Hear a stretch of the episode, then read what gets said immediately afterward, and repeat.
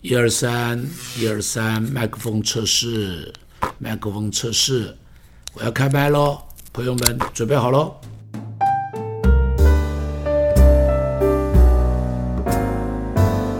亲爱的朋友，大家好。在大卫王的祈祷诗诗篇中间，大概有五篇提到说这是祈祷的时候，一个是十七篇、八十六篇、九十篇、一百零二篇、一百四十二篇。当时大卫王的境况是一个什么样的境况？他为什么会有这样的一个祷告？当时他的情况是怎么样？当时他的情况被人家围住，被人家攻击，被人家打倒，被人家想要把他推翻了，想要把他干倒，把他把他把他干掉了。好，写别人简直像狮子一样，像野兽一样，四周围着他，要把他吞吃，要把他吞吃。你知道，这样一个好的君王，大卫王是个好王，大卫王不是个坏王。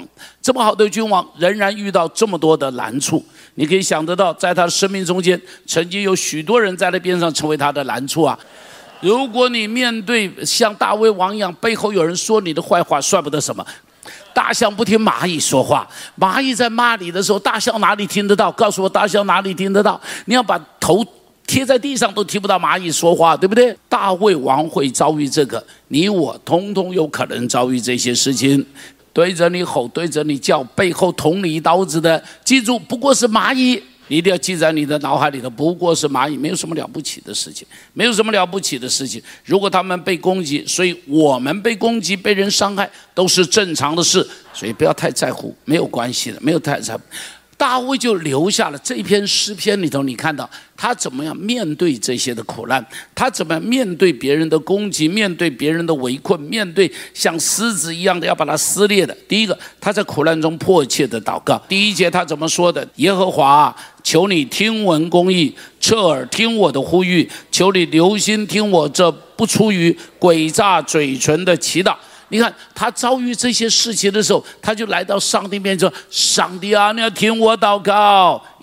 如果有苦情，不要找人说，去找上帝说，好吧？为什么不要找人说呢？因为你找人说多了以后，他觉得烦。但是我告诉你，你告诉上帝十遍，他都不烦；你跟上帝讲二十遍，他都不烦。他永远不会说烦呐，绝对不会的，绝对不会。他不但不会说烦，而且呢，他一定给你很多的时间。”这告诉你，上帝，你要说一个钟头，他给你一个钟头；说两个钟头，他给你两个钟头；说三个钟头，他给你三个钟头。哈利路亚！只要你肯说，他绝对不会说你烦。哈利路亚！而且告诉你，他也不会打断你，真好。说完以后放心，绝对到那个地方为止，从来不会帮你传出去。哈利路亚！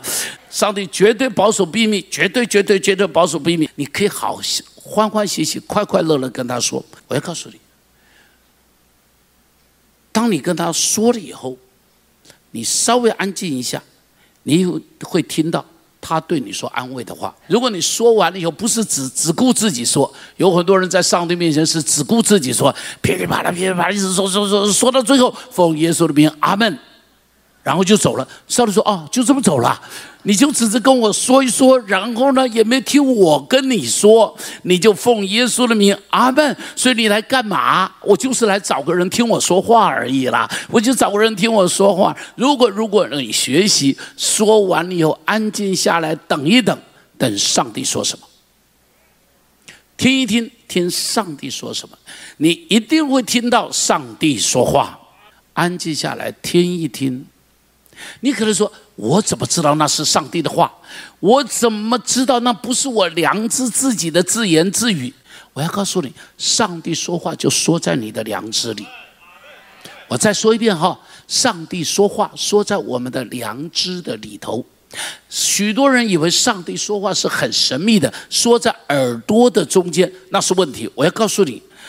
偶尔有人会听到耳朵里头上帝说话，但是我要说，不是每一次上帝说话在你的耳朵中间，上帝说说在你的良知里头。所以保罗在写格林多前书的时候，写到那个什么呃婚姻的问题的时候，写一写写到最后，他前面他说我是我是我我是是我自己的意思，不是上帝说的，我并不是奉主的名说。但是他说说说到最后，他说他说我觉得我也好像是被上帝感动了。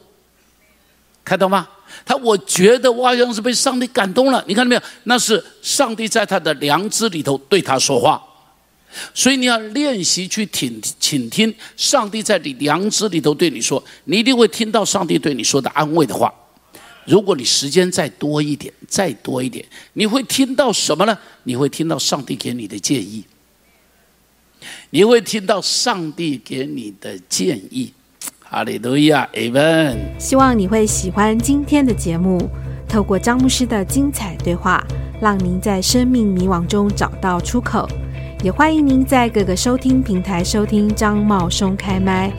如果您现在使用的是 Apple Podcast，也请您五星按赞，给予张牧师最大的肯定。你还有想听张牧师谈谈什么主题吗？也欢迎您留言告诉张牧师哦。你还可以在哪里找到张牧师呢？